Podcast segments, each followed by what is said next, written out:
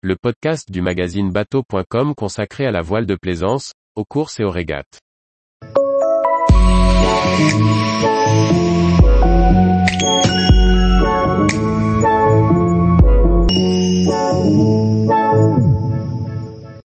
Inishkea, un archipel irlandais entre beauté des paysages et tragique de l'histoire. Par Anne-Sophie Ponson. Lorsqu'on navigue en Irlande, on ne peut qu'être charmé par ses paysages, sa riche culture et sa population chaleureuse. Au détour de ces falaises et promontoires, on peut ainsi tomber sur une perle comme Inishkea.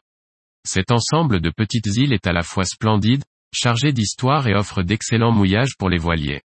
Sur la côte ouest de l'Irlande, près de la péninsule de Belmullet, se trouve le petit archipel d'Inishkea. Les deux îles principales se nomment, de manière très originale, Inishkea North et Inishkea South. Elles sont bordées de très nombreuses plages de sable doré, léchées par des eaux limpides.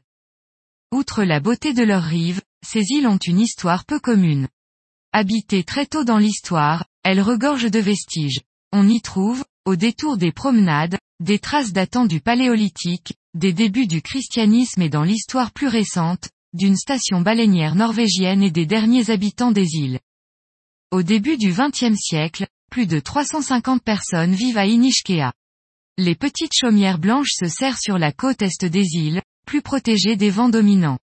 Le paysage est rude malgré les jolies plages qui ponctuent les rives. Les habitants se dédient à la pêche ou travaillent à la station baleinière pour extraire l'huile et l'ambre gris. Mais ils exercent aussi depuis toujours des activités de piraterie et de contrebande pour survivre. Un jour tragique de 1927, une tempête éclate sans prévenir. Les hommes sont en mer dans leur courax. Certains arrivent à regagner la rive mais d'autres ne survivent pas au déchaînement de l'océan. Dix jeunes pêcheurs manquent à l'appel. Cette tragédie marque la fin du peuplement permanent des îles. Les familles ne se remettent pas de cette épreuve et quelques années plus tard, elles s'installent sur la péninsule de Belmullet en face d'Inishkea.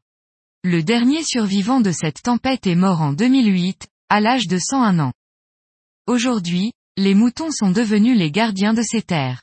Les anciennes chaumières tombent en ruine sur le rivage. Seule une poignée d'entre elles ont été entretenues par quelques descendants des pêcheurs, qui reviennent pendant la période estivale sur les traces de leurs ancêtres. Les touristes aussi visitent les vestiges et apprécient la beauté sauvage de ces îles. Tous les jours, retrouvez l'actualité nautique sur le site bateau.com. Et n'oubliez pas de laisser 5 étoiles sur votre logiciel de podcast.